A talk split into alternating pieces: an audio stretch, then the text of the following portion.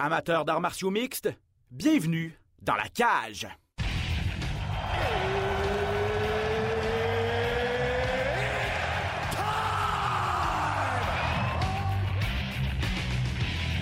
Introducing first, Benoît Baudouin, RDS Info à Las Vegas. and now introducing his opponent. C'est terminé! Victoire de Patrick Côté! Merci beaucoup tout le monde au Québec.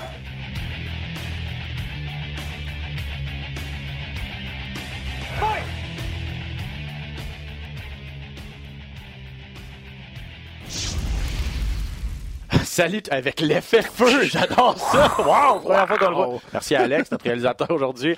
Salut tout le monde, Ben Baudon en compagnie de Pat Côté. Bienvenue à Dans la cage. En forme? Yes, encore une fois, très en forme. Excellent, excellent. Beaucoup de choses à jaser aujourd'hui. Euh, merci à tout le monde d'être là. En passant, euh, je sais qu'il y a beaucoup d'entre vous qui nous écoutent à chaque semaine. Euh, quand il n'y a pas de podcast, qu'on prend une petite pause, on, on, se fait le fait dire. dire. Ah Puis ouais. on aime- mais on aime ça, c'est correct, c'est correct parce qu'on apprécie vraiment vous avoir avec nous. Euh, puis on est content que vous aimiez le contenu qu'on vous donne. On aime ça revenir sur tout ce qui se passe dans le domaine des arts martiaux mixtes. Bref, encore une fois, aujourd'hui, on va revenir sur le gala de la semaine passée du côté de Norfolk en Virginie. On va se tourner bien sûr sur euh, Las Vegas en fin de semaine, UFC Yep. 248. Très, très, très hâte de voir ce gala-là. Surtout, je vais l'avouer, le combat final. la carte en tant que telle va être bonne, mais Ouais. Israël Adesanya, en si peu de temps, il est tellement devenu un incontournable pour moi Eh que ben, j'ai ouais. vraiment hâte de voir qu'est-ce qu'il va faire.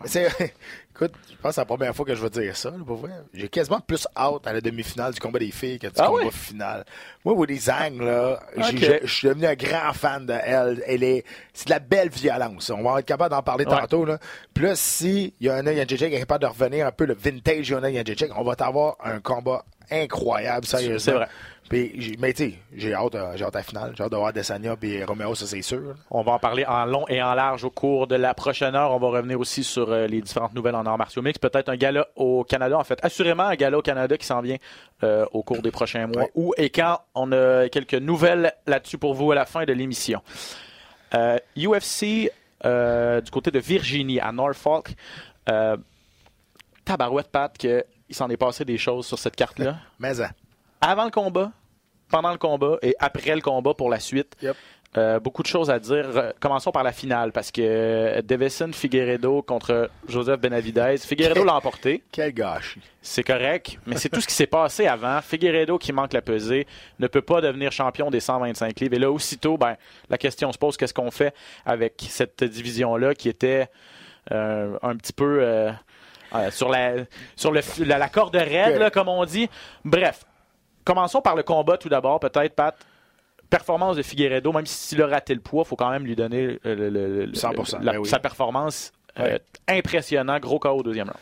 Ouais, et du côté de Benavidez, euh, commençait toujours ses attaques de la même façon, des longs crochets de très loin, et on a vu qu'il était beaucoup plus, semblait être beaucoup plus nerveux que Figueredo. Figueredo était quand même calme, dépensait pas d'énergie pour rien, plus posé sur ses pieds, plus relax aussi, et à la fin du premier round, on a vu commencer à prendre le rythme du combat, c'est lui qui était au centre de l'octogone, il poussait l'action, toutes les fois qu'il touchait la cible, ça semblait faire mal aussi. On est allé au corps à corps, pas beaucoup, mais à quelques reprises. À chaque fois qu'on était au corps à corps, on sentait que Figueredo était beaucoup plus pesant que Benavidez. C'est dommage. Euh, Il y a une chose que je trouve ça dommage aussi, c'est que depuis, de la- depuis le début de l'année, Figueredo, c'est le quatrième qui a pas fait le poids. Et ceux qui ont pas fait le poids, ils ont tous gagné depuis le début de l'année. Ils sont 4 victoires, 0 défaites. Et c'est une victoire qui coûte très cher à Figueredo, même s'il a gagné le Ouais. combat, pour plusieurs raisons. De un, euh, il n'est pas champion. Le titre reste toujours vacant. De deux, il donne 30% de sa bourse à son adversaire. Fait que, admettons, là, on ne sait pas les, les- les salaires. Mettons, il a fait 60 000 plus 60 000. Je pense que c'est honnête là, pour Figueredo. C'est un combat de championnat du monde. Donc, ça peut être plus, ça peut être moins. Je pense qu'en moyenne, c'est honnête de dire 60 plus 60. Donc, il a fait 120 000, donne 30% Bon, c'est à peu près 36 000. Ouais. Donc, ça, ça baisse. Le tiers de sa bourse, pratiquement. Exact. En plus, il a perdu 25 000 des, de Reebok. Hmm. Parce que quand tu te bats, parce que lui il est dans la fenêtre des 5 000 Reebok avec l'échelle salariale des combats que tu as fait entre 6 et 10. Donc, tu es rendu à 5 000 Donc, il était rendu, je pense, à son 7e, 8e combat à l'UFC. Donc, il est dans l'échelle. Mais quand tu es un contender, dans un combat de championnat monde, quand tu es l'aspirant, ben, tu automatiquement as 30 000 Ça, il n'était plus l'aspirant parce Il qu'il n'avait plus le droit de se battre pour le championnat du Et monde. donc, Donc, il était plus éligible à ça. donc, il a perdu un autre 25 000 là. Donc, ça lui a coûté énormément d'argent, ce, ce combat-là. En plus, il repart, oui, avec une victoire, mais il n'y a, pas- il y a pas le titre. Et pour. C'est à peu près la pire chose qui pouvait arriver dans cette division-là. Que Figueredo gagne. Et c'est pas une question personnelle. c'est- Je m'en fous de Figueredo, là, je l'aime, je l'aime pas, je suis très neutre envers lui. Mais pour la division des poids mouches, encore une fois, on se demande l'avenir de cette division-là. Et là, ça tombe que, oui, il y a eu un gagnant, mais le titre est toujours vacant. Là, qu'est-ce qui va arriver? Est-ce qu'on va vouloir redonner une chance à Figueredo, vu qu'il n'a pas fait le poids encore une fois, qu'il a reçu les foudres de Dana White, qui n'a pas été euh, très, très tendre envers Non. lui en disant que ça n'avait pas de bon sens et qu'il a raison? Euh, écoute, ça n'a pas d'allure d'arriver dans un combat de championnat du monde et manquer le poids. Et là, il y en a un qui vont dire Ouais, mais tu sais, au Brésil, c'est plus dur parce que peut-être les ressources sont. Écoute, le, le gars, là, si ça fait une coupe de combat qui, est à l'UFC, il y a l'argent pour s'en là. Exact, il a déjà fait. C'est, une question de s'entourer, c'est une question de responsabilité de, de chaque combattant. Je pense que vous me connaissez assez, vous connaissez assez, que mon, mon opinion est assez drastique et, et arrêtée sur, sur les, les coupes de poids et sur le, le fait de faire le poids aussi. Donc, c'est une responsabilité du combattant.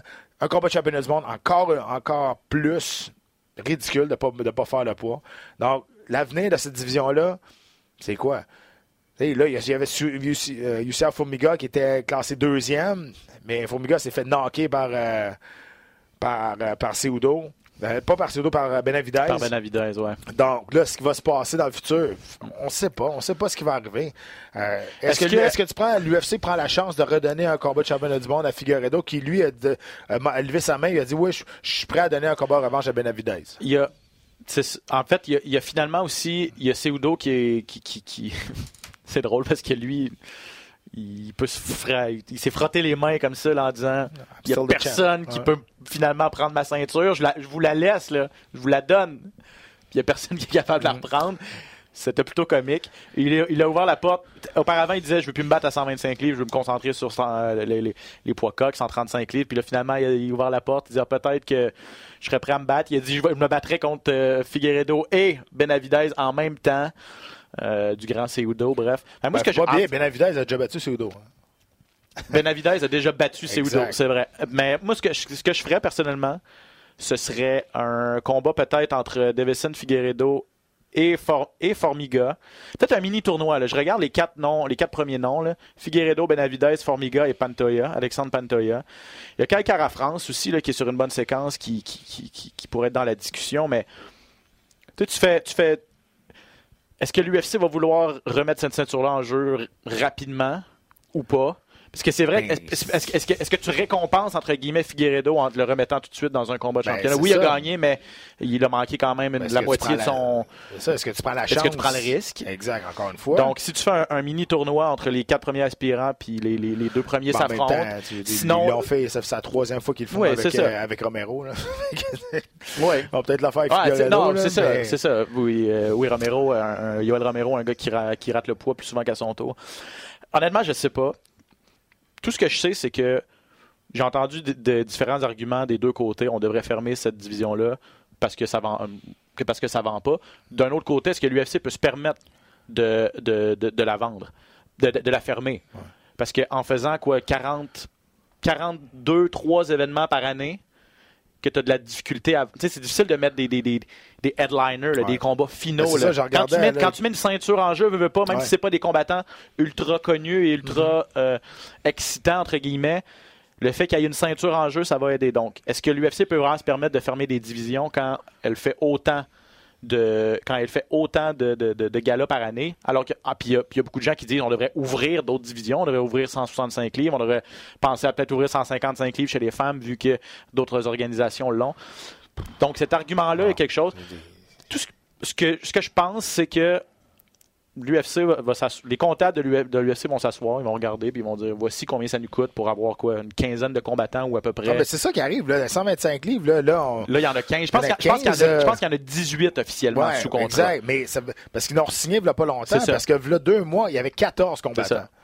Hey, je veux dire, comment tu peux faire vivre une catégorie de poids quand t'as même pas 20 personnes dans cette catégorie-là? Ça marche pas. C'est dommage parce que ça a toujours été le problème des 125 livres. On sait tous que le meilleur combattant livre pour livre de l'histoire, c'est un combattant de 125 livres, mais on sait tous que toutes les fois qu'il se battait, c'était vide.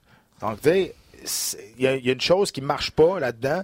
C'est que personne veut, veut, veut payer pour voir des petits poids. Donc, c'est pas rentable pour, Non, pour, mais pour, pour les- les- les- ce qu'ils vont donner en salaire. Ils vont pas le récupérer. je sais, qui arrive. je sais pas à quel point ça a été payant. C'est peut-être c'est pas payant de faire un- un- une finale de l'UFC, une finale chez les poids mouches. Ça c'est confirmé. On l'a vu à Montréal, l'UFC 186.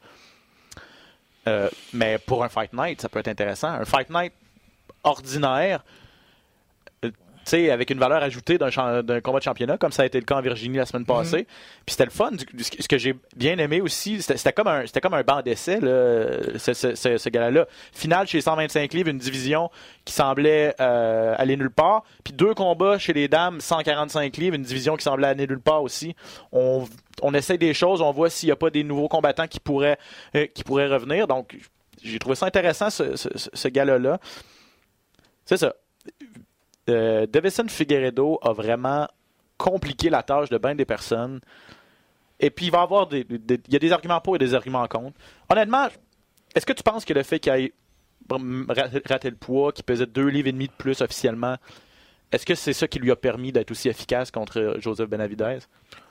Bon, pense non, pas. je veux dire, euh, il, a, il a été précis, puis euh, je veux dire, si, je- au cas- si ça avait été un, combat de lutte, puis ça avait été vraiment au corps à corps, puis ça avait été épuisant comme ça, peut-être, là, mais tu sais, là, c'était au bout du point, là. Il l'a pincé au bout du point, puis il a failli très passer, très, très proche de passer une soumission, et ça a été vraiment à un poil qu'il a fini. Ouais. C'est juste que euh, Benavidez, il, c'était- il est durable, puis il a fait la bonne chose pour s'en sortir, il a roulé sur lui-même. Mais, euh, je- non, c'est pas.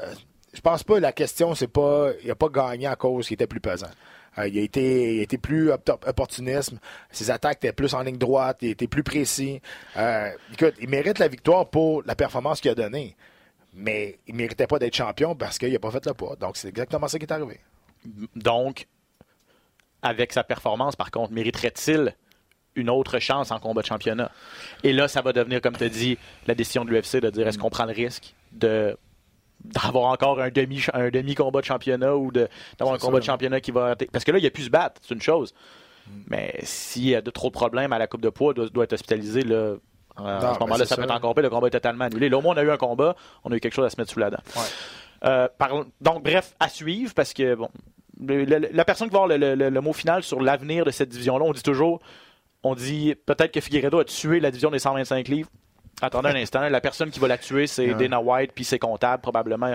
Ils vont prendre la décision à un moment donné de dire est-ce que ça vaut la peine de continuer à payer 18 gars euh, ou non, on les libère parce qu'ils ne nous rapportent pas assez d'argent. Bref, je suis pas mal sûr que en tant qu'organisation et en tant que compagnie, l'UFC va faire ces, va faire ces calculs-là. Euh, L'avenir de Joseph Benavidez aussi est intéressant parce que là, Ben, lui, tu le places où? Puis Il rentre dans le club euh, dans le club des. non moins voulu des combattants qui échouent dans le combat de championnat du monde. T'sais, Il rentre, il rentre dans le fameux club de, de, de Ryan Faber. Ouais, les 0 C'est les 0-3, là, il n'y en a pas beaucoup, de Ryan 0-3. Faber, c'est exactement. Donc lui, euh, c'est ça, 0-3, de la difficulté à, à aller boucler la boucle. Qui, on sait, c'est lui qui méritait le combat de championnat du monde. Il a, la ceinture, il la mérite, mais écoute, ça va, ça, quand la porte se ferme de l'octogone, et tout peut, tout peut arriver. Ben, c'est ça. Lui, il a de la difficulté à, c'est ça, aller, aller, aller la chercher, puis finalement aller chercher le, le titre, là, puis. On dit ça, c'est la, catégorie des, de Ryan Faber, parce que Faber a, échoué à plusieurs Ouais, reprises. On lui en a donné des, des chances également. Euh, donc, euh, Il y a Chad ça- Mendez qui a échoué quatre fois, si on, si on prend son, Non, son combat de intérimaire Ouais. contre Conor McGregor. Charles Sonnen a échoué trois fois aussi. Euh, Il y en a pas beaucoup, là, des, des, des combattants qui sont 0-3 ou 0-4 officiellement, il y en a, il y en a qu'un seul, là, mais 0-3, Ouais. Comme les Joseph Benavidez, un club euh, peu select, mais reconnu comme un des très bons combattants qui n'aura jamais eu la ceinture autour de sa taille. Mais c'est ça, il lui en manque un Puis, puis tu l'as dit d'entrée de jeu, c'est comme s'il n'était pas lui-même dans ce combat-là. Il était pas. Moi, j- moi je, pensais, je pensais vraiment que Joseph Benavidez avait un meilleur striking, une meilleure technique Ben, il- debout que, que énervé. Figueredo. Puis là, il est arrivé, puis il, il- il tentait le coup de circuit à chaque coup de poing. Ouais. Il était télégraphié, il était. Il était comme énervé, il voulait trop en faire trop ça. rapidement, il voulait tout faire en même temps. C'est ce que c'est l'impression qu'il nous a donné. Mm. Et euh, du côté de Figueredo, il faut lui donner ce qu'il a, par exemple. là. Il Parce qu'il l'a bien préparé. très il calme, l'a préparé avec était un crochet au corps. calme, ouais. Après ça, il est allé à la tête. Il été très calme. Il y a la, la coupeur qui a, dé- qui a semblé déranger euh, quand même euh, Benavidez, lorsque les têtes se sont touchées, mais c'est un coup accidentel. Euh, il gagnait pas le premier round depuis. Il gagnait pas le, il gagnait pas ce round-là. Il s'était fait presque passer une soumission. Donc, c'était avantage à Figueredo. Et il l'a préparé, comme tu l'as dit. Fait que faut, faut lui donner le crédit à Figueredo pour sa, pour sa victoire. Mais encore une fois, moi, moi je pensais pas que cette catégorie-là aurait vu le jour à 2020. On est encore là, on, semble vouloir signer des combattants encore là. Il y en a plusieurs qui ont monté à 135 livres aussi. Euh, écoute, est-ce que c'est une division qui est viable? Moi, je pense que pas. Moi, je pense que non, là, ben, avec seulement moins de 20 combattants dans l'organisation, mais bon ça relance, en tout cas, ça relance le débat. Là. C'est, une question qui avait été un sujet d'actualité vraiment intense quelque part en 2018, début 2019. Ça, depuis que Seudo avait remporté la, ceinture, on avait un petit peu mis ça de côté. puis l'UFC semblait vouloir la revigorer. Et là, finalement, avec tous les déboires de la fin de semaine passée, ça relance vraiment le débat. Je pense qu'on n'a pas fini d'en parler euh, ici au podcast. On va surveiller, bien sûr, ce qui va se, passer au cours des prochaines semaines à ce niveau-là. On va parler maintenant de deux combats féminins qui avaient un enjeu très important également du côté euh, de Norfolk en Virginie. C'est euh, d'abord la Canadienne Felicia Spencer qui était en demi-finale contre Zara Fern, une Française, une dégelée. Disons ça comme ça. pas d'affaire, là, le euh, ça, c'est chez les 145 livres, donc chez les poids plumes féminins. Une autre division, comme je le disais, où, il y a ben, très peu de combattantes. Et là, ben, euh, étant donné qu'Amanda Nunez avait euh, veut défendre cette ceinture-là. Elle veut garder les deux ceintures, elle, 135, 145 livres. donc, Felicia Spencer était une des, aspirantes sur, sur, la courte liste des personnes qui pourraient affronter Amanda Nunez elle a fait vraiment son travail. Euh, ben, elle revenait de sa première défaite en carrière. Déjà là, ça c'est bien d'avoir rebondi. Contre euh, Cyborg. exact, contre fait, euh, Cyborg. trois rounds avec Cyborg. Ouais, puis une bonne performance quand même. la Française, c'est la seule Française de l'histoire qui a réussi à joindre les rangs de, les rangs de l'UFC. pas de calibre, mais pas du tout. Euh, on savait que si le combat allait aller au sol, ben, ça aurait été exactement une marche dans le parc pour euh, Felicia Spencer. C'est ça qui est arrivé. On a vu un manque de connaissances, un manque de technique de, la française assez flagrant pour compétitionner dans un niveau élite de la sorte. Euh, donc, c'est une belle victoire pour Felicia Spencer, qui, qui, est québécoise en passant, qui est née ici à Montréal, une Canadienne. et Là, le débat est relancé parce que c'est sûr que Megan Anderson a fait une belle performance face à, Norma Dumont qui lui a passé le knockout. Sauf que Spencer a déjà battu Megan Anderson, le, passé, le, soumis au premier round, je pense.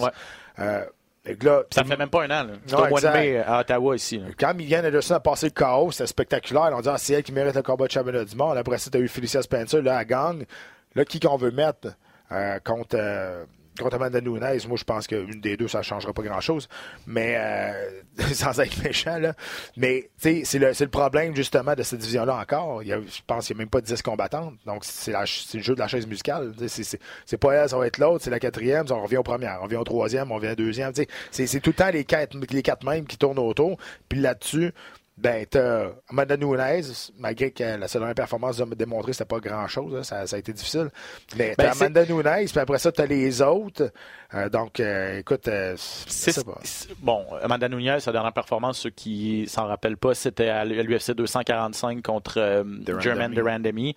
Un combat ennuyant de 5 rounds où Nunes a, dominé, là, on va le dire. C'était pas impressionnant parce que sais, Amanda Nunes, vous habitué à des KO au premier round. Là. White, ultra expéditive et ultra euh, spectaculaire. Elle a changé un petit peu son, son plan de match contre Durand Demi. Mais elle chance que Durand Demi est mauvaise en lutte. Là. Pas, pas, juste, pas juste une débutante, elle est juste mauvaise. Elle n'était pas capable de placer ses gens. Elle n'a pas fait une défensive qui avait du bon sens.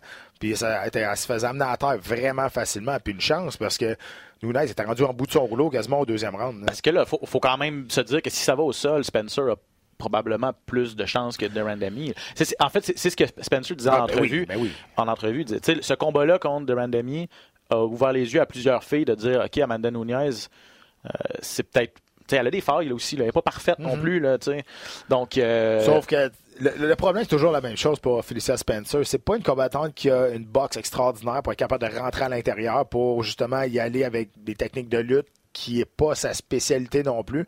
Pas mauvaise, euh, mais euh, c'est pas avec ce qu'elle a réussi à amener au sol euh, son adversaire, la Française, le dernier coup, qu'elle va réussir à amener euh, Non. Nunes à terre. Donc, oui, au sol, avoir l'avantage, mais il faut bien qu'elle l'amène, le combat au sol aussi. là.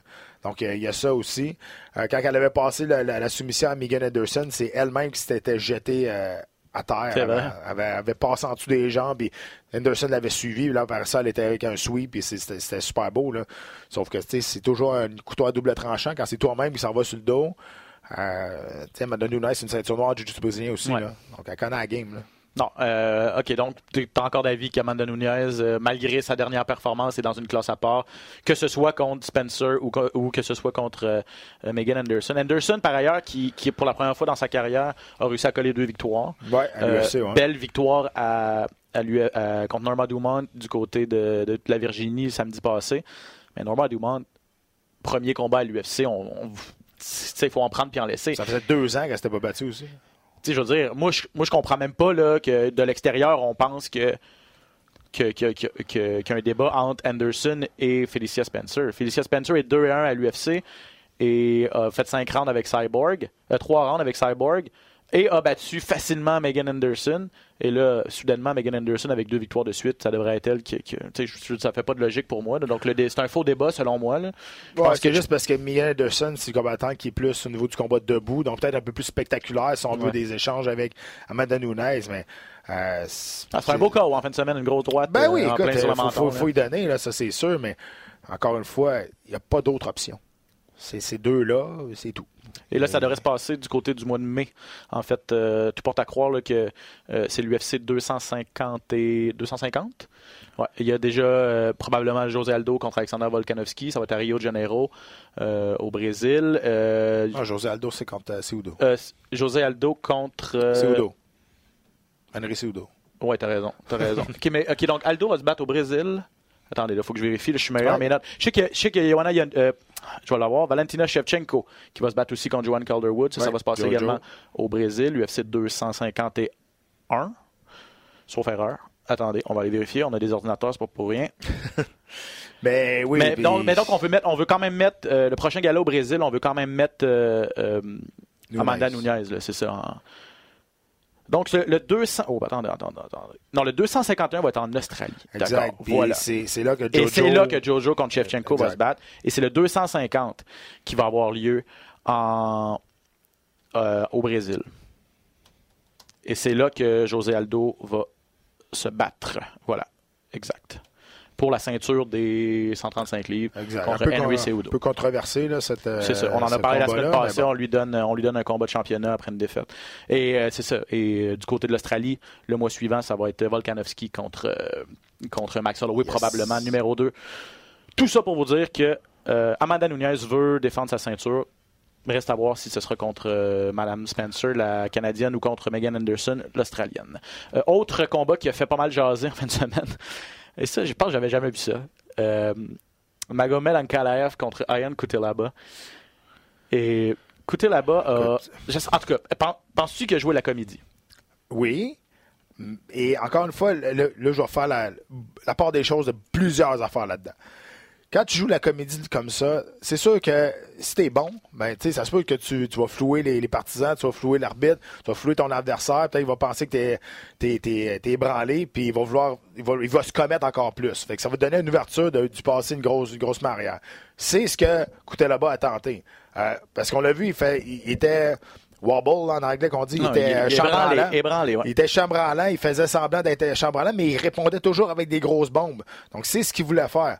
L'arbitre a, a été mêlé du début à la fin. Il, il hésitait, il hésitait, il hésitait. Et à un moment donné, il s'est, interposé. Probablement un des pires stoppages que j'ai, que j'ai vu. Là. Ouais. Euh, il, ouais, il est... Tu sais, ces gros bonhommes-là, je sais qu'il faut que tu sois là pour les protéger. Sauf que le combat est encore debout. Le gars est encore sur ses deux jambes. Même s'il est chambranlant, euh, c'est pas de la boxe. sais, Il aurait, il aurait pu l'agripper, il aurait pu euh, essayer de faire quelque chose. Non, je trouve que ça, je trouve personnellement que ça a été un arrêt beaucoup trop euh, hâtif. Euh, et aussi, Le- il, il- il continue à frapper. C'est ça, il répondait à chaque, fois à exact. chaque fois qu'Ankalev lançait un coup, euh, euh, il lançait des gros coups de pied, là, Ankalev, et là, Ouais, côté là-bas, même s'il semblait vraiment ébranlé, les bloquait avec ses Mm-hmm. mains, il n'y a pas vraiment un coup de pied qui a touché de façon franche, et comme tu le dis, il répondait à chaque fois qu'il y avait un coup de lancer de son adversaire, lui répondait avec un coup qui touchait pas la cible. c'est lui qui a arrêté le combat de Seudo puis euh, TJ Dillashaw. Ah oui? Ouais, fait que ça a été, euh, tu sais, il y a des grosses aussi, un controverses. arrêt très- Un arrêt un peu trop prémédité d'après moi, là. Mais euh, écoute, c'est Mais- c'est ça qui est ça, sauf que Mais quand tu joues avec le feu, tu finis par te Ben, brûler. c'est ça aussi, Et quand tu joues, parce que moi, je- quand j'ai regardé ça du premier coup, j'étais complètement abasourdi. Pour ceux qui l'ont pas vu, là, je vais vous l'expliquer un petit peu. Ankalev a commencé par lancer un gros coup de pied au corps. Après ça, une grosse main gauche, si je me trompe pas. Mais je- dès les premiers coups, là, écoutez là-bas, qui, qui s'est mis vraiment là, à, à- à être chambranlant, comme À Pat l'a dit, là, à, être, à ouais. être vraiment là, pas en perte d'équilibre. là. On se disait, mon Dieu, il, il- il est déjà ébranlé, tout ça. Puis c'est ça, à vitesse réelle, on il semblait pas avoir un coup qui a touché vraiment la cible de façon franche. Même chose, le répond, reçoit un autre coup qui est, qui est bloqué, encore une fois, fait semblant d'être ébranlé, jusqu'à temps que ça fait à peu près trois, ça, fait- ça a duré 40 secondes, là, même pas le combat. Et après trois coups bloqués où ce qu'il est chambranlant, l'arbitre s'interpose, mais comme tu dis, de façon hésitante, et là, tout de mais il suite, s'est coup- interposé après un coup lancé, lancé, de ouais, simultanément, là, mais, mais, mais Ah tout de suite après, il est passé dans le vide, après ça, il est arrivé. mais là, Couté là-bas est dans une colère noire, Mhm. dit que ça n'a pas de bon sens. Euh, la foule se met à huer. Ankalev qui fait des doigts d'honneur. Ça avait commencé avec. En plus, tu te rappelles avant, durant la présentation des gars, Couté c'est là-bas qui s'en va foncer sur Ça Ankalev aussi. avant même que le combat commence. Ce, combat-là, là, c'était. On a tout Ça vu. aussi, là. pour coûter là-bas, ça, c'était vraiment stupide de faire ça.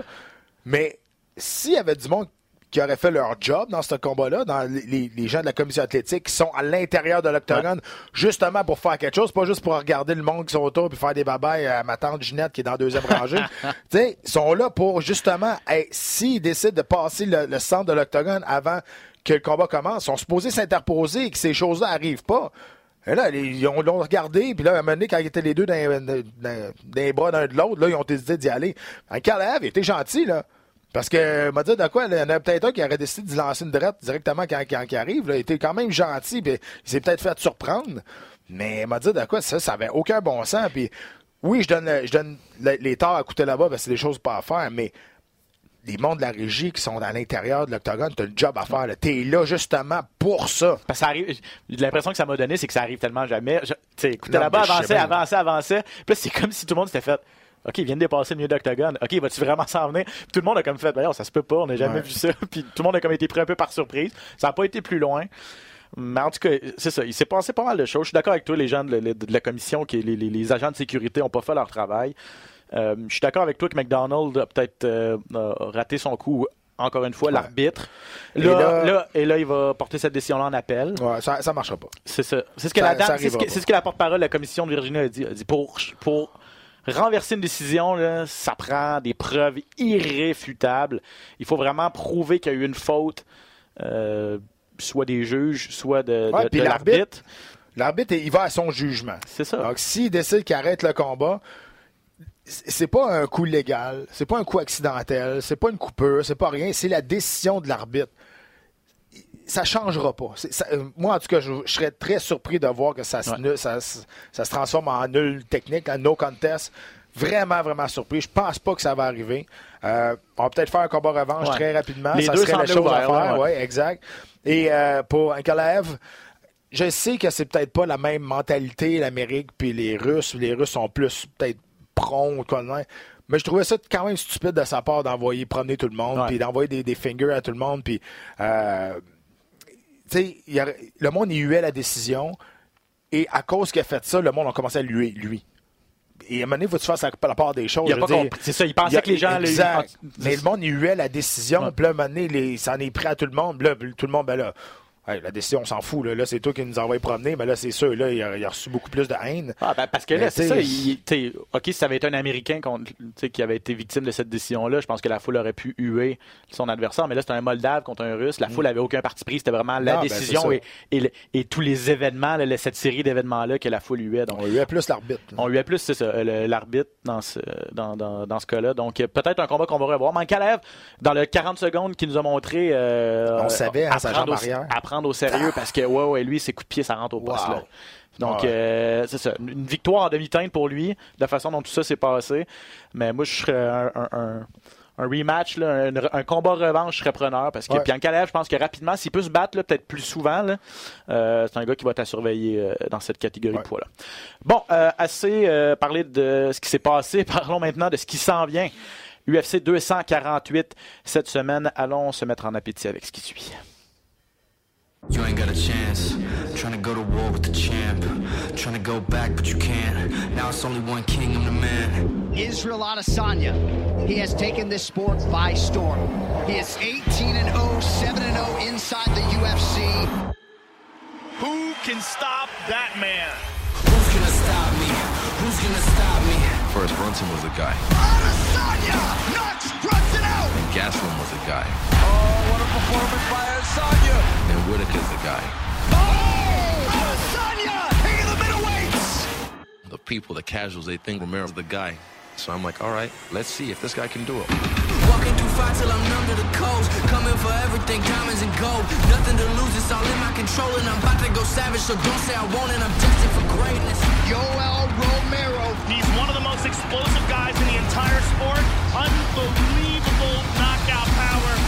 terrifying man. Easy. See you soon, boy. He ain't ready for this. I'm the champion. Let's go. Who's gonna stop me? Who's gonna stop me? Israel Adesanya. He is as sophisticated a striker as we've ever seen inside the octagon. And he always brings it. Who's gonna stop me? Who's gonna stop me? Yoel Romero, he is a real freak of nature. Vicious knockout power. My name is Zhang Weili. Remember me? Zhang Weili, the first fighter from China to win a UFC championship. Yolanda Jacek. She's ferocious. She's relentless. That is a scary woman.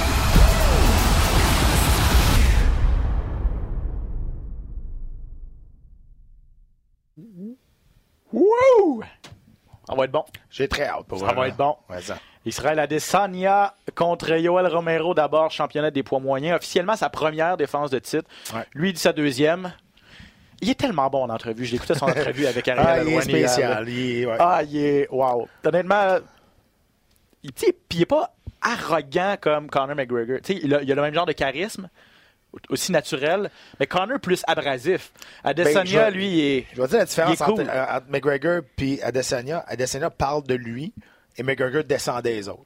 C'est ça la différence. Ouais. C'est pour ça que c'est un peu plus accepté et c'est peut-être un peu moins euh, controversé parce que lui, il dit toujours que moi, je suis bien meilleur que ça, je suis meilleur que ça. Puis je trouve que moi, c'est une, une stratégie que je trouve bien mieux que de- d'envoyer la lumière sur les autres, d'essayer de descendre les autres pour te remonter. Mais Adesanya, tu sais, toutes les fois, on pense qu'on a atteint le- la limite d'un combattant. On a eu Georges Saint-Pierre, on a eu euh, Ander- Anderson Silva, Ronda Rousey, on, a eu, Jones. on a eu John Jones. Après ça, on a eu McGregor. On a dit, OK, là, on a atteint vraiment, on peut pas aller plus haut que ça. Bang! T'as un gars comme Adesanya qui arrive, qui repousse encore les limites, qui arrive avec un, un striking du jamais vu, un striking unique en arts martiaux mixtes, que le monde a tellement de difficultés à solutionner là, à son style. Euh, il veut se battre contre tout le monde. Euh, il, veut être, euh, il, veut être reconnu comme le meilleur au monde. Il est toujours invaincu. Euh, et là, il va défendre son titre encore une fois. Et oui, en entrevue, c'est un personnage. Il livre la marchandise. Pour vrai, il y a tout pour lui. là. Euh, donc, je le disais, officiellement, sa première défense de titre, il a euh, remporté le, le- la- le titre, euh, le, le véritable titre contre Robert Whittaker. Avant ça, il avait battu Kelvin Gastelum dans un combat de championnat Ouais. intérimaire. Mais lui dit j'ai deux rubis sur ma ceinture. C'est euh, c'est ma, ma deuxième défense de titre, mon troisième combat de, de championnat. Et là, tu le disais, c'est ça. Il est, il, il est tellement imprévisible. Que doit faire Yoel Romero pour, pour le battre? Yoel Romero, il faut se rappeler qu'il a perdu ses deux derniers combats. Exact. A de la difficulté à faire le poids. On dit que c'est le, le bonhomme 7 heures. On dit que c'est le boogeyman de cette division-là. Vous le voyez, ceux qui nous regardent en vidéo, vous le voyez sur les images. un- c'est une brute. là. C'est Ah non, un c'est- phénomène de la nature au niveau physique. Probablement le combattant le plus explosif à 185 livres. Il est athlétique. Il fait pas son âge, là, on va se le dire. Là. Il est âgé de 42 ans là, aujourd'hui. Euh, et c'est sa dernière chance, on va se le dire. Il est sur deux défaites de suite. Le combat était supposé aller à Paulo Costa, on, on s'en souvient tous. Et finalement... euh, Costa s'est blessé. Costa s'est blessé. Et... euh, Romero, paraît que personne ne voulait se battre contre lui. Romero voulait un combat. Et euh, Adesanya a dit ben moi je, je vais me battre contre lui. S'il y a personne qui veut se battre contre lui, ça veut dire que ça va être bon pour mon legacy, ça va être bon pour mon héritage. Donc on va passer à travers. Euh, et euh, écoute, c'est sûr que sur deux défaites de suite, c'est un peu étrange de donner un combat de championnat du monde à un gars qui a jamais fait le poids en deux tentatives dans un combat de championnat du monde suite de deux défaites de suite. Ça. Tu comprends, ça, ça marche pas. Mais euh, là maintenant, on a un combat, un combattant de quand je peux dire ça, de, de change. là. On a un combattant Un- un- de, ouais, un- de spare. ouais, c'est ça ça. dire en anglais, là, mais Ouais, c'est ça, un remplaçant au besoin. Là. Darren Till qui est, qui est là. Il avait été supposé avoir Jared Cannonier aussi, mais lui est blessé. Donc, euh, si. euh, Un, gars, un gars qui est sur le banc, comme on dit en bon euh, québécois. là. exact. Puis, si Romero fait pas le poids, même si de 0.5, euh, Adesanya a dit qu'il allait pas se battre contre lui. Euh, donc, euh, c'est- c'est- et il est arrivé cette semaine, il restait 13 livres à couper.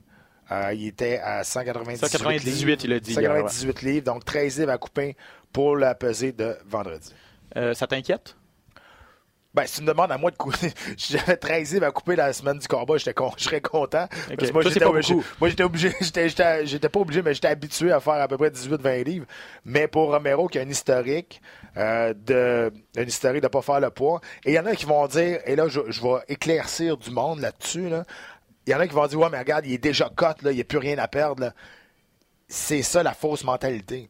C'est beaucoup plus facile de déshydrater un muscle que de déshydrater du gras. Donc, moins que ta masse graisseuse est élevée, donc plus que t'es les- la peau, c'est c'est muscles, plus que ta ma- t'es, t'es- t'es- t'es maigre, euh, plus facile ça va être déshydraté. Donc, avec une bonne préparation, mais plus c'est facile, ça va être déshydraté, déshydrater un muscle. Donc, euh, ça n'a pas rapport qu'il, soit en top shape, ça n'a pas rapport qu'il ait quasiment pas de gras, qu'il soit cut au bout. C'est, correct, c'est ça que tu veux. Le, le qu'après ça, travail, ben- le travail de couper le, le gras se fait dans les semaines précédentes parce que tu ne coupes pas du gras en, en- en une semaine. là. Non, tu coupes, non, tu c'est coupes ça. ta, ma- ta masse graisseuse, tu augmentes ta masse musculaire dans les semaines Non, de camp d'entraînement. Puis là, dans le dernier blitz, c'est vraiment juste de l'eau. Ben, c'est ça. Le 13 livres qu'il y a à perdre, c'est 13 livres d'eau. Donc, là, ça, c'est un autre genre de préparation qu'ils ont à faire pendant la semaine du combat.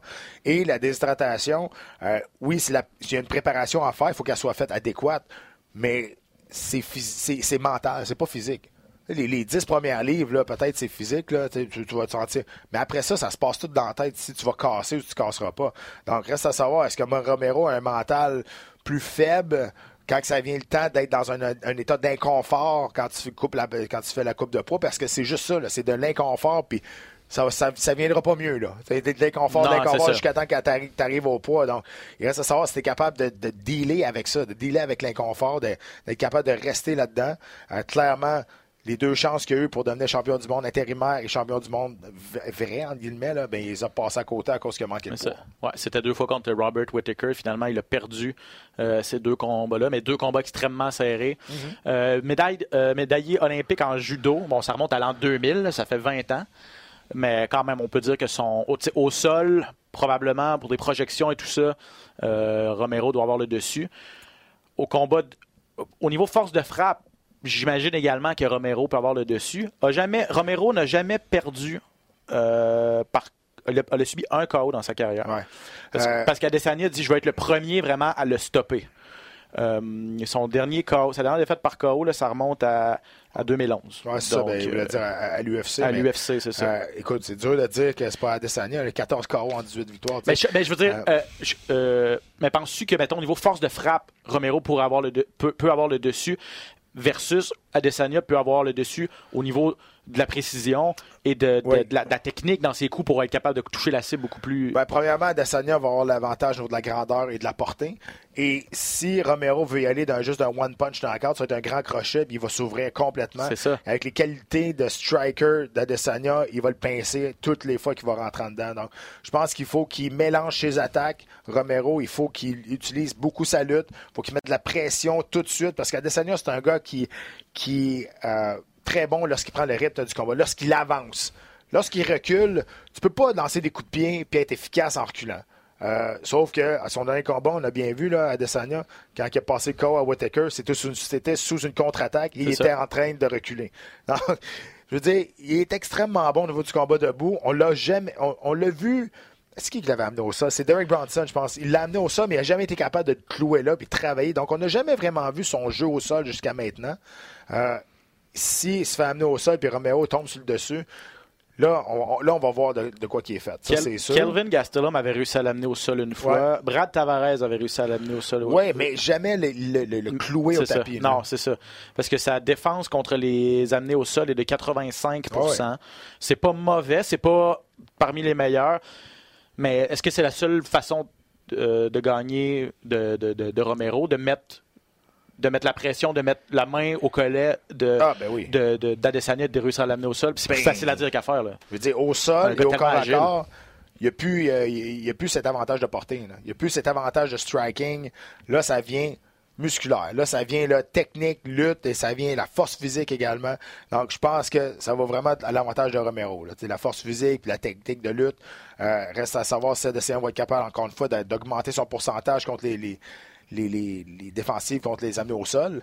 C'est pas facile à amener au sol. C'est un grand combattant. Il a des grandes jambes. Il, il a une bonne équilibre aussi. Oui, puis je pense qu'on l'a vu, si je me trompe pas, c'est quand Gastelum avait essayé au niveau, lorsque ça s'en- lorsque ça allait dans le clinch, entre autres, au niveau de la, de la cage. Tu sais, tu tu sais, Gastelum a aussi un bon background de lutteur, mais tu sais, très difficile, a bien amélioré ses amenés au sol, sa défense contre les amenés au sol à Desania, j'ai l'impression, parce qu'effectivement, avec ses grandes jambes, il est capable de, de, malgré tout, garder son centre de gravité assez parle, bas là, et tout ça. d'un 6 pouces d'avantage au niveau de la grandeur. là. La portée, là, je ne l'ai pas ici, là, mais la portée, c'est sûr qu'il va être avantage à Adesanya. Puis c'est justement ça. Il va falloir qu'il bouge la tête, qu'il trouve une- un synchronisme parfait pour rentrer à l'intérieur, Mm. Romero, puis être capable, je pense, d'aller lutter et de, de rentrer à sa distance à lui. Parce que s'il veut juste boxer ou euh, rester à distance, il va se faire manger tout rond. J'ai. Je sais pas comment toi tu, tu, tu- tu- tu perçois ça, mais le fait qu'Adesanya soit tellement confiant, soit tellement relax, on dirait qu'il est pas stressé. Il a pas l'air d'un gars, quand tu regardes les entrevues, qui s'en va se battre en combat de championnat du monde contre un gars que personne ne va affronter, dont tout le monde a peur. Lui, clairement, il semble pas avoir peur. Continue. Je sais, est-ce qu'il prend la légère? Je me demande si, ou si c'est juste son, son personnage et sa confiance depuis le, début, innée. depuis le début, il a été comme ça. Il est, Ouais. il est- il chill, il est cool, puis il, il dit ce qu'il a à dire, puis en même temps, ben, il ne gêne pas pour dire que c'est le meilleur, puis pourquoi. Puis, euh, il y a juste une chose que j'ai peur dans ce combat-là. On a vu une vidéo hier euh, dans- avec Ariel euh, Alwani. Il y a une infection au bras. Ouais, il y a un euh, petit, un petit bobo sur le Il y a un petit bobo et c'est pas un bobo ordinaire. C'est une. Tu sais c'est quoi? Ouais, c'est une staff. C'est confirmé Donc, ou? Ben, c'est ça. Ils vont pas, ils vont essayer de le garder le Ouais. plus, le plus euh, secret possible, mais c'est une staff. Et ça, la commission athlétique euh, peut interdire à Israël Adesanya de combattre à cause que ça peut être, ça peut être contagieux. Donc c'est la même chose. Ça s'était passé ici avec Jesse Ronson aussi. Il y avait eu, euh, mais c'était pas une staff, mais il y avait eu des, des, euh, une éruption cutanée là, et on savait pas c'était quoi. On avait peur c'était ça, puis son combat été annulé. Là. C'était pas à l'UFC, mais C'était contre Jourdain à TKO. Exact. Donc, moi, j'ai- peur de ça, pour vrai, parce que je, je- je l'ai déjà vu. Donc, je pense que je, je- je sais- je pense que l'UFC va être capable de peut-être jouer les cartes là-dedans puis aller, aller leur jaser. Le fait que ce soit à Las Vegas, je pense que ça aide. C'est une commission Ouais. qui est peut-être un peu plus ouverte aussi. Si ça avait été hier- en Ontario, si ça avait été. Et euh, même Ariel Alwani, il a posé la question aussi. Il a dit, non, non, c'est correct. Puis il a montré son bras. le liché. Puis- En plus, à la fin de l'entrevue. Ouais, C'est dégueulasse. C'est dégueulasse. Ah ouais, lui, il avait pas l'air trop stressé avec ça. Alwani avait l'air pas mal plus stressé, je vous le confirme, effectivement, Ouais. que il a demandé si le combat était en péril. Apparemment, non. Donc, euh, à suivre. Non, puis c'est pas une blessure. Je veux dire, c'est c'est- c'est une staff, c'est une, euh, c'est- une infection de la peau. Euh, mais il reste que la commission athlétique pourrait décider que. Ouais. Ils vont faire des tests, là, j'imagine, À, à combattre, exact. Et l'autre chose euh, à, à retenir avant de passer à la, demi-finale, c'est que, euh, et c'est également dans l'émission de Ariel Alwani sur euh, ESPN, qu'il il a aussi fait une entrevue avec Yoel Romero, qui était à, la- à la- à- à Los Angeles. Et là, il, expliquait à Romero que la dernière fois euh, à Chicago, lorsqu'il a raté, euh, lorsqu'il n'a pas fait le poids contre Robert Whittaker, il était parti de la Floride, il avait été à New York, il était revenu à Chicago. À cause des médias, euh, il avait dû faire euh, beaucoup de vols dans sa semaine et ça avait vraiment amputé sa préparation pour sa coupe de poids. C'est un peu la même chose qui se répète. Il part de Floride, s'en va à Los Angeles, revient à Las Vegas pour faire sa dernière préparation. Euh, parce que tu le sais, dans l'avion, c'est pas évident. Là, tu coupes du poids, là, c'est ça. Ben, Ah, tu- ton, ton poids augmente un petit peu dans l'avion là, cause de ta rétention d'eau. rétention. Après ça, tu reviens. euh, tu n'as pas nécessairement la bouffe que tu veux non plus. Euh, donc, c'est- oui, c'est- c'est c'est- c'est- c'est pas facile, là, mais en même temps, je veux il sait. Là. Et puis en plus, c'est pas la première fois. Là. Il y a une historique. En plus, quand tu as une historique, j'imagine que tu te prépares. Puis on te donne, une, autre- on te donne une deuxième chance. euh, ouais. Donc, euh, Ben là, c'est sa troisième. oui, ouais, c'est ça. Trop, euh, ouais, parce qu'il avait raté le poids deux fois contre ça. Ouais, donc, imaginez, effectivement. Bref, touchons du bois en espérant que l'infection de Adesanya euh, ne causera pas de problème, en espérant que euh, Romero sera en mesure de couper le poids adéquatement, parce que c'est vraiment un combat qui, qui pique euh, ma curiosité. Hâte de voir si euh, Adesanya pourra euh, défendre sa ceinture encore une fois. Tu disais que tu étais très excité par euh, le combat entre euh, Wiley Zhang Ouais. et Joanna Jędrzejczyk. Je le suis également. Le championnat des poids pailles. Euh, Zhang, euh, Wiley Zhang qui va tenter de défendre son titre pour la première fois. Euh, pourquoi tu as aussi hâte euh, à ce combat-là? Deux filles qui se ressemblent un petit peu, hein? Oui, mais la puissance euh, du côté de Zhang, c'est quand même assez impressionnant. là. 10 KO en 20 victoires. Dans le fond, elle a perdu son premier combat professionnel. Après ça, 20 victoires de suite pour elle. Son premier combat en 2013 par la suite, c'est une séquence de 20 victoires. On a vu ce qu'elle a fait là, avec, euh, ses- euh, avec, dans sa carrière à l'UFC. Une victoire par soumission face à Jessica Aguilar et sa dernière victoire là, pour remporter le titre. percutant. impressionnant, KO percutant. faut donner le crédit à Andrade quand même qui est allé chez eux là, pour, pour défendre son titre en, en Chine. Mais Willy Zhang est devenu une star incroyable en Chine par la suite. Là, Euh, et tout le monde la connaît. Et pour l'UFC, c'est c'est bien ça. Parce Oui. que l'UFC tentait d'aller dans ce. De, de trouver un champion chinois ou japonais depuis très très longtemps. Et euh, ça, ça arrivait jamais. Ça arrivait jamais. Là, finalement, Willy Zhang qui arrive et qui, euh, qui, qui terrasse. Et, et on la voit, là, elle est dure, elle frappe solide. Et je dis tout le temps la même chose, mais c'est vrai, c'est de la belle violence. En voulant dire que c'est beau la voir aller parce qu'elle elle a tellement d'outils dans son jeu qu'elle a quasiment pas de faiblesse. Et euh, là, j'aimerais savoir comment que sa préparation s'est passée parce Ouais. qu'il a fallu qu'elle quitte la Chine à cause du, du virus, du coronavirus. Donc, elle s'est rendue à Vegas pour finir sa préparation. Ça n'avait pas l'air trop l'air de la déranger quand on a. quand- moi, j'ai regardé les, les, les Embedded, le, le- le- le premier. Ça n'a pas l'air de déranger bien, bien. Joanna Jędrzejczyk, sa dernière performance face à Watterson, on a vu une Johanna, une vintage, Ouais. comme dans le temps. Elle a travaillé en, elle combinaison, en volume. Et tout le monde parle de son combat de bois, Jędrzejczyk, là. Mais quand même, elle a juste 4 KO en 16 victoires. C'est juste qu'elle met tellement de volume et elle, euh, et- et- elle met tellement de, de- de- de volume. Elle frappe tellement souvent, elle frappe précis aussi. Et elle a une condition physique exemplaire. Donc, Parce qu'on se rappelle, on se rappelle beaucoup de son de, de quand il a remporté le titre contre Carles Parza. Ça, ça avait été ultra violent aussi. Boucherie. Euh, c'est ça, il y avait eu beaucoup de sang.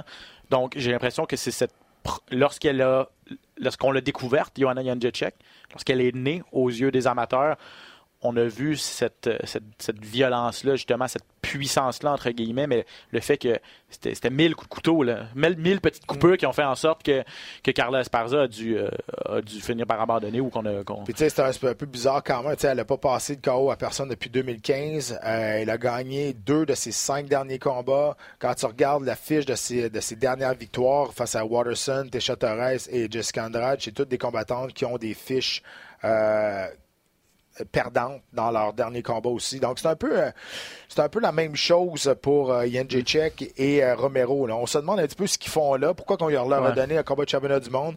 Mais il reste que, euh, écoute, je pense que Jędrzejczyk, si elle veut remporter ce combat-là, il faut falloir qu'elle se rende plus loin dans les rounds. Peut-être 3, 4, 5. Euh, où les Zinc qui est très mus- musclé, hein, très, Ouais. beaucoup, une grosse masse musculaire. Elle frappe toujours en puissance. Et ça, avec l'expérience de Johanna Jędrzejczyk, si on va dans les rounds plus loin, 3, 4, 5, ça va jouer en sa faveur. Je pense que euh, Zhang va peut-être être de la difficulté à traîner cette masse-là pendant longtemps Beaucoup moins d'expérience, là, des beaucoup moins combats de, de, de d'expérience. rounds. là, exact. Et peut-être qu'elle va unloader, comme on dit, là, beaucoup trop rapidement. Elle va vouloir finir ça rapidement. Et à partir du troisième, baisser.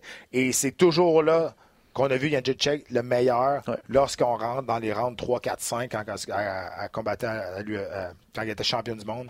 Et euh, elle a fait souvent la décision. ben, on à toutes les fois qu'on rentre dans, dans le troisième round, c'est là qu'elle commence à prendre son pace. C'est là qu'elle commence à rentrer dans le rythme et à de, de surpasser ses adversaires.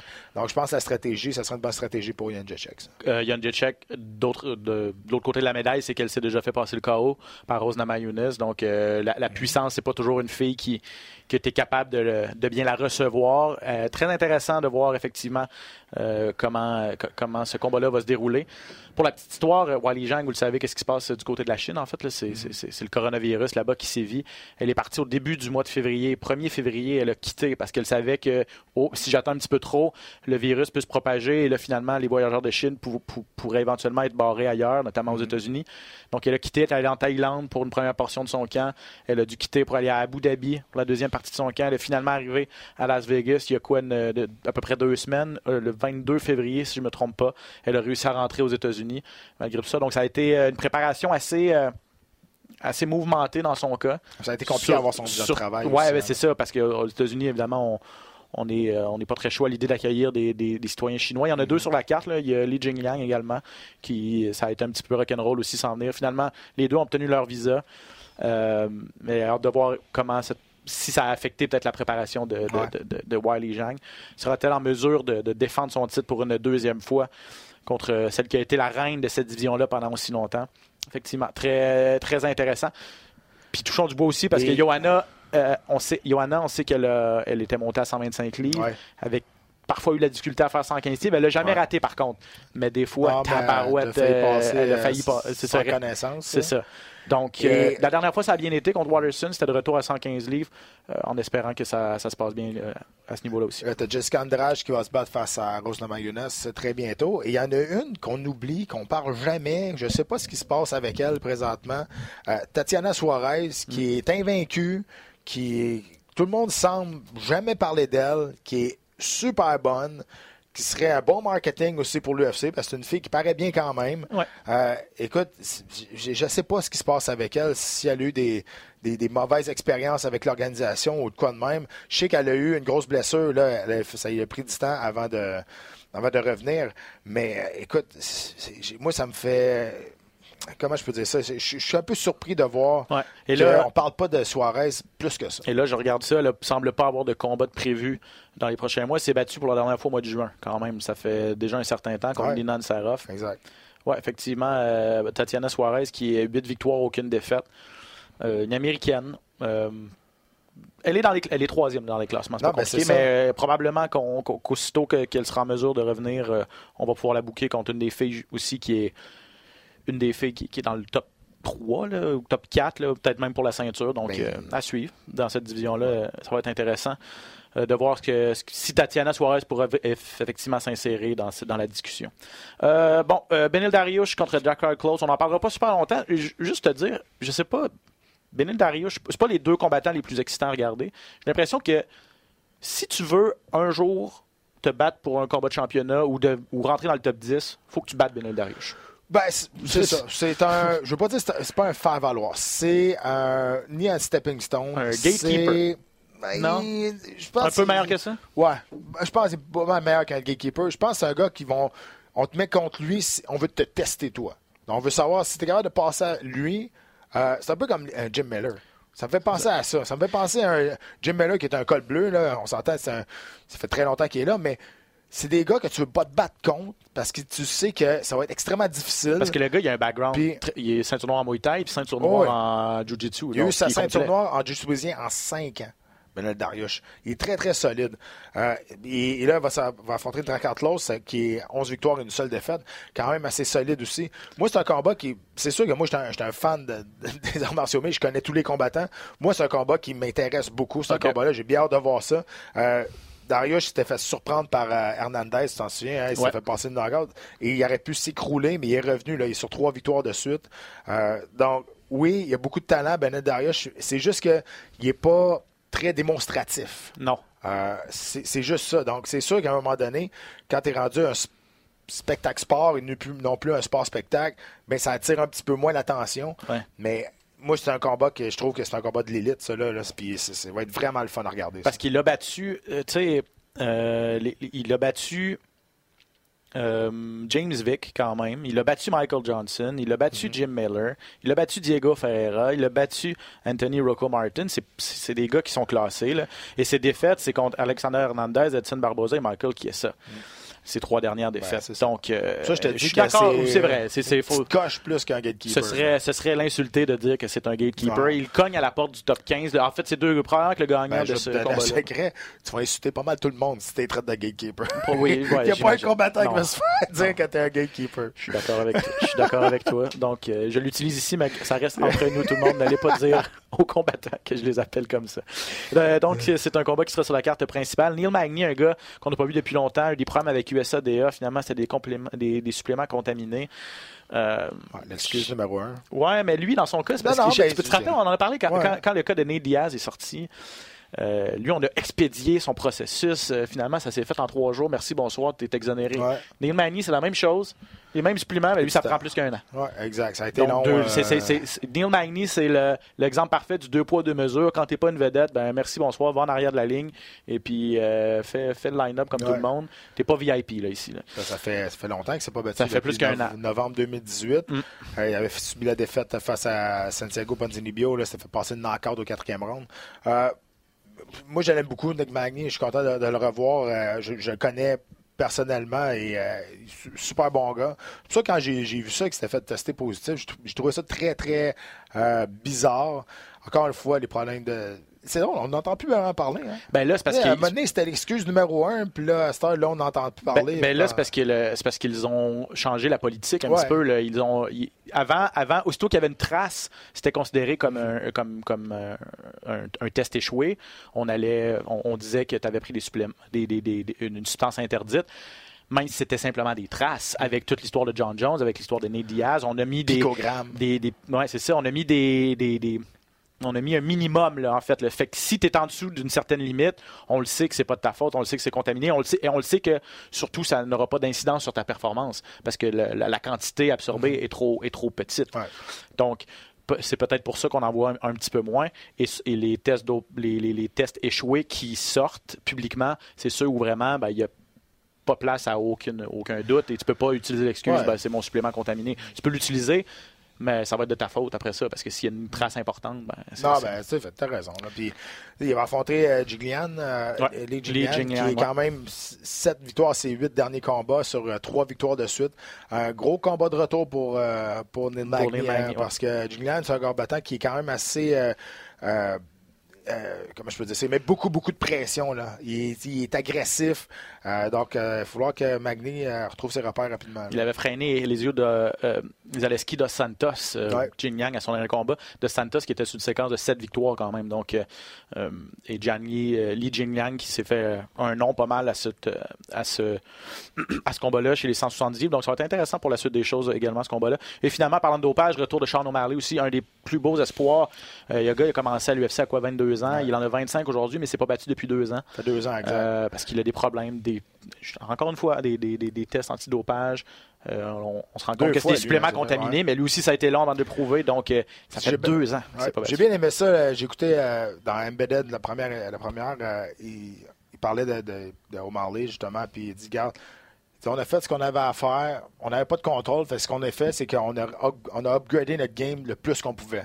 Donc, on s'est mis à 10 livres de plus de masse musculaire sur nous, on a amélioré notre jeu, on a amélioré notre jeu, on attend, et on laissait ça dans les mains des avocats, et nous, on ne mettait pas notre nez là-dedans, on allait être prêt quand ça allait arriver, et euh, j'ai bien aimé leur, leur façon de penser là-dessus. À la place de cracher sur tout le monde, puis on dit, garde, on va voir le bon côté des choses, ça va nous donner plus de temps d'être prêt pour revenir, vu qu'il y a eu un gros hype autour de nous autres. Donc là, quand on va revenir, ben, ça va être réglé et on va donner une bonne performance pour faire justement oublier ce qui est arrivé dans les deux dernières années. Donc, à un moment donné, c'est pas tout noir. Donc, il faut que tu vois la, la bon côté des choses.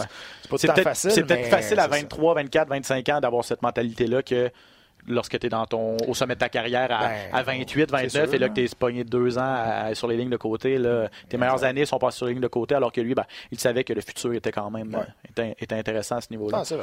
Donc, euh, ben, on va voir qu'est-ce qui va se passer avec lui. Il va affronter, euh, il va affronter, il va affronter José Alberto Quinoa, c'est un Mexicain qui a une fiche de 8 victoires, 3 défaites. C'est un combat chez les 135 livres. Ouais. Et ça va diffusé ce combat-là sur les ondes de RDS 2. Yes, combats de préliminaires. 8h, 20h, samedi. Il nous reste quelques minutes. euh, UFC au Canada.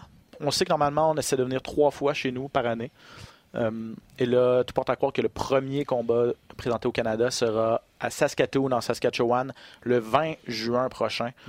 Euh, c'est pas confirmé encore par l'UFC, mais le site spécialisé MMA Fighting, mon ami Aaron Bronstetter de TSN l'a également, l'a également tweeté. Donc, euh, bien hâte de voir qu'est-ce qu'on va nous réserver. euh, probablement première- plusieurs combattants canadiens, en tout cas sur cette carte-là. Oui, c'est la première fois qu'on retourne là depuis 2015. Je m'étais battu sur cette carte-là. Ouais.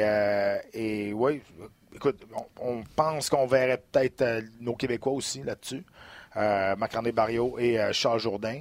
Donc, deux, deux combattants qui ne sont pas dans la même pression de- d'un prochain combat. Non, non. C'est sûr que Marc-André Barrio, son prochain combat, c'est ça passe ou ça casse. C'est une question de vie ou de mort, ça, c'est sûr et certain.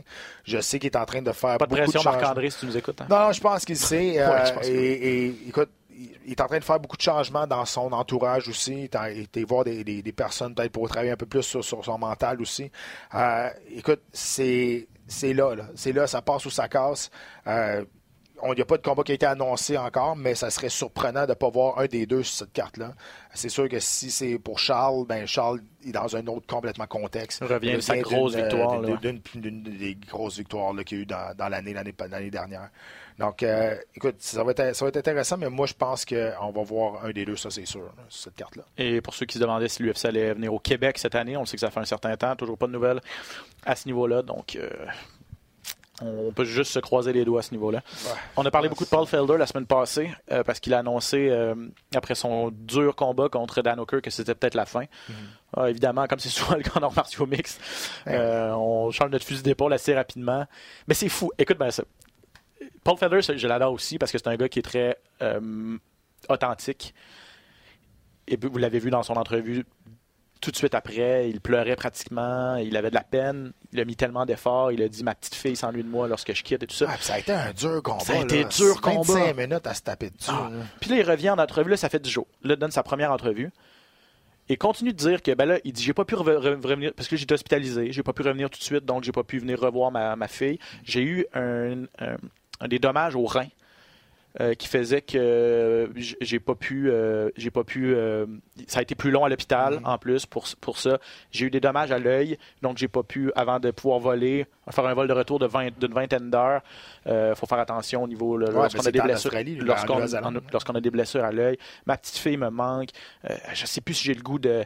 Tu sais, j'ai pas besoin. je peux faire du. je peux faire du- de, de- de l'analyse. Parce qu'il fait un petit peu comme toi, là, ce bas, et en même temps est, est- est analyste. Euh, j'ai plus, le plus le goût. ah, j'ai plus le goût de, de m'entraîner autant, de faire autant de sacrifices. J'ai mal partout. Euh, non, non, non, non. Bon, bref, tout ça, là, il dit tous les côtés négatifs. Puis là, il dit Ouais, mais je vais revenir, je pense, s'il y a un gros combat qui m'intéresse. c'est que, que- tu sais, c'est fou. Il, il fait la liste de tous les contres. Puis là, après ça, Ouais. ben, il y a un pour, c'est le thrill d'être dans l'octogone pour des gros combats. ben, tu veux, et ça, c'est le pire danger qui guette un, un athlète professionnel. Ouais. C'est de s'accrocher le, trop le longtemps. combat de trop. C'est exactement ça. Je dis pas qu'il est, il est plus capable de, combattre dans les, plus hautes sphères, mais quand la motivation est plus là, tu peux plus, tu peux plus y aller, tu peux pas aller à 50% il faut que tu y ailles à 100% il faut que tu sois dédié et il faut que tu sois prêt à faire les sacrifices, encore une fois, de t'éloigner de ta famille, t'éloigner de tes amis, euh, la diète, l'entraînement, avoir mal partout. Et là, quand tu énumères tous ces côtés-là, que ça te tente plus, mais que juste le thrill dans l'octogone, ça te tente encore, ben là, tu fais deux, tu mets ça dans la balance, puis pas mal, celui-là ici, là, Ouais. il, il est pas mal plus haut, tu comprends? Mais lui, il avait l'air de Ah. dire que le thrill, ça pesait pas mal lourd en balance versus Mais tous ces petits inconvénients. Puis Ah, je le comprends, puis c'est vrai. Puis, mais à un moment donné, il faut que tu réalises. Puis moi, c'est ça que j'ai réalisé, pour, justement, pour pas faire le combat trop. C'est ces moments-là, je les ai, vécus. Mhm. Donc, c'est des, choses que j'ai. C'est pas des choses que j'ai jamais faites. Donc, je sais c'est quoi. Et je vais tout le temps m'en ennuyer de ça. La marche vers l'octogone, Bruce Buffer qui crie mon nom, la foule qui chante mon nom avec, des, des- des- des- avec mon nom de famille, 20 000 personnes au centre belle qui, qui se lèvent et qui m'applaudissent. Je vais tout le temps m'ennuyer de ça. Mais à un moment donné, il faut que tu sois plus intelligent que le sport. Puis si tu n'es plus capable d'aller au gym puis être focusé à 100% de ça, ben ça marchera pas. Moi, j'ai j'ai toujours dit, à un moment donné, à mon dernier combat, je me suis levé euh, le matin puis ça me tentait pas d'aller au gym. Puis je me suis dit, OK, là, mec, ça m'arrive ça, ça veut dire que ça va être le temps que- de, de m'en aller parce que c'est trop dangereux ce sport-là. Puis c'est exactement ça que c'est- j'ai fait. Puis écoute, puis je dis pas que en tout cas, pour moi, j'ai fait de la bonne chose pour moi. Je dis pas que c'est la bonne chose pour lui. Mais je sais que s'il n'est pas 100% focus, dans le combat, dans l'entraînement, ça marchera pas. Non. C'est, ça, c'est sûr. C'est trop dangereux, ce sport-là, pour le faire juste à moitié. En tout cas, là, il a dit que euh, pense qu'il a fait ses preuves, ne reviendra pas pour une demi-finale, euh, ne reviendra pas pour affronter un, un jeune combattant, pour, pour être justement le, le faire valoir, pour voir si un, un jeune peut monter à ses dépens. Euh, il veut faire des finales. Il a nommé le nom de Alaya Quinta. Ça m'allume plus ou moins. Je pensais, Ouais. que, je pensais que quand Paul Felder disait je veux revenir pour des vrais gros combats, euh, Alaya Quinta, c'est pas le premier nom qui me vient en tête. Rien, rien contre Alaya Quinta, mais il a, il a un petit peu baissé dans les, dans les classements au niveau des de- à ses affaire- dernières performances. Ouais. Moi, je, je le verrais contre Gagey, je le verrais contre Dan Hooker une revanche, je le verrais contre tu sais, des Gagey gars comme rien à ça. gagner dans ce combat-là. Non. Ben, tu sais, Euh, je veux dire, s'il perd contre s'il perd contre Conor McGregor, mettons que ça se passe, là, Ouais. puis il doit ouais. revenir. tu sais, bref. Mais tu sais, aussi, c'est que Felder a dit qu'il ne prendrait pas sa retraite avant le combat face à Hooker. Il avait dit euh, Moi, je, vais me battre jusqu'à temps d'avoir la ceinture autour de ma taille. Je ne suis pas, son ami proche, mais je pense pas que ça va arriver. Je pense pas que.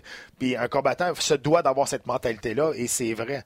Euh, mais à un moment donné, quand tu t'aperçois que ça arrivera pas au bout, ben, quelque chose, quelque chose comme ça. Puis c'est drôle parce que je ne veux pas juste parler de moi, là, mais je veux dire, c'est- je me réfère à ça moi aussi. Quand j'ai perdu contre Cerrone, là, j'ai presque pris ma retraite après ce combat-là. Je savais que là, mes chances de- de- d'avoir un autre combat de championnat du monde à 170 livres étaient finies quasiment. Ouais.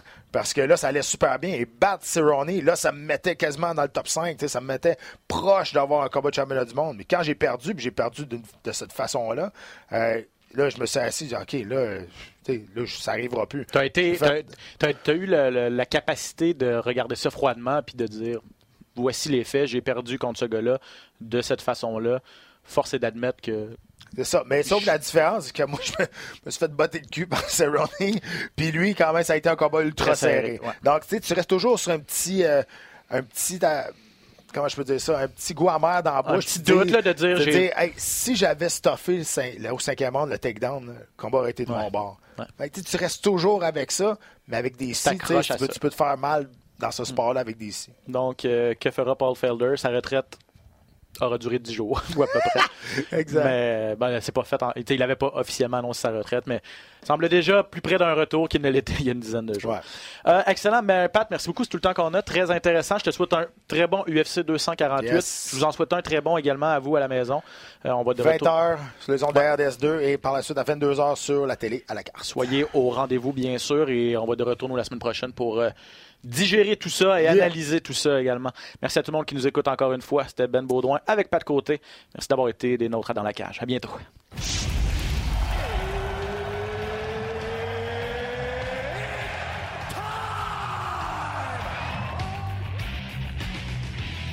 Introducing first. Benoît Baudouin, RDS Info à Las Vegas. And now introducing his opponent victoire de Patrick Côté. Merci beaucoup tout le monde au Québec.